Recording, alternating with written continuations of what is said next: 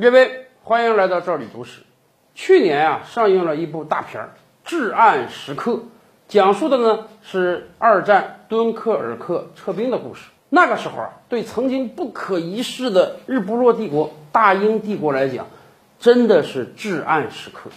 后来英国人自己都说啊，我们刚跟纳粹打的时候，苏联也好，美国也好，你们没参战啊。我们是凭自己之力抵抗了纳粹德国几个月之久啊！然而，可能很多人都没想到，看过至暗时刻之后，今年轮到美国迎来至暗时刻了。今天的疫情在美国已经是破百万了。朗普总统曾经说过啊，他觉得美国啊能死两百万人，但是在他的治理之下，大概就能死六万到十万。现在。他的第一道防线六万，很快就要到来了。我们实在是不敢想象什么时候到达第二道，甚至达到他自己所说的死亡一百万到两百万。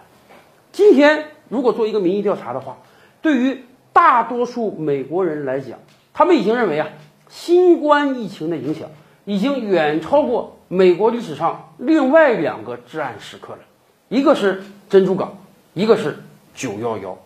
对于美国人来讲，珍珠港和九幺幺是两次重大的打击，但是这场新冠疫情对于美国社会的影响确实比那两场要严重的多得多呀。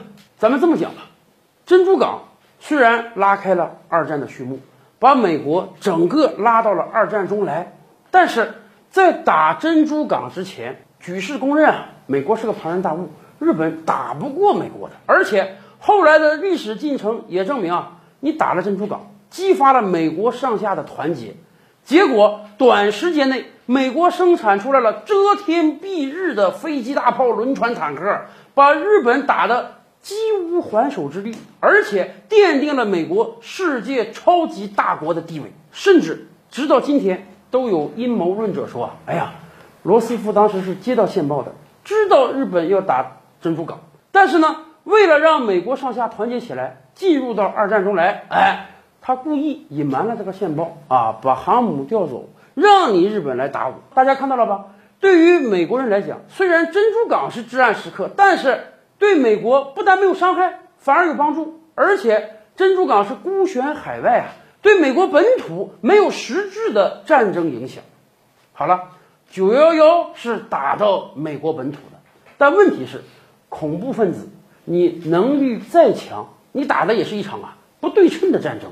你恐怖分子只能啊扔点炸弹啊，绑架点人质啊，找个飞机撞大楼啊，你的能力也就到这样而已吧。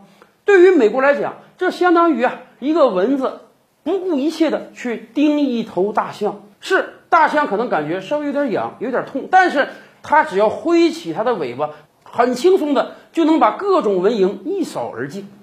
九幺幺，美国死了几千人。美国老百姓感觉到，哎呀，恐怖袭击来了。但是很快的，美国社会就归于平静啊。美国人很轻松的就把恐怖分子惩治了，而且通过打伊拉克战争，奠定了更强大的国际地位。更有甚者，在这两个至暗时刻，当时的总统都赢得了非常高的支持率。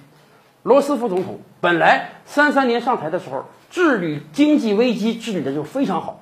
赢得了总统挽救了资本主义的美誉，而通过二战，罗斯福正式成为美国人心目中最伟大的总统之一。他也是唯一能四次担任美国总统的人。小布什本来在很多美国人眼中就是个混子，然而九幺幺的时候啊，小布什的支持率高达百分之九十，而这一次，说实话，这一次新冠疫情是席卷美国全境的。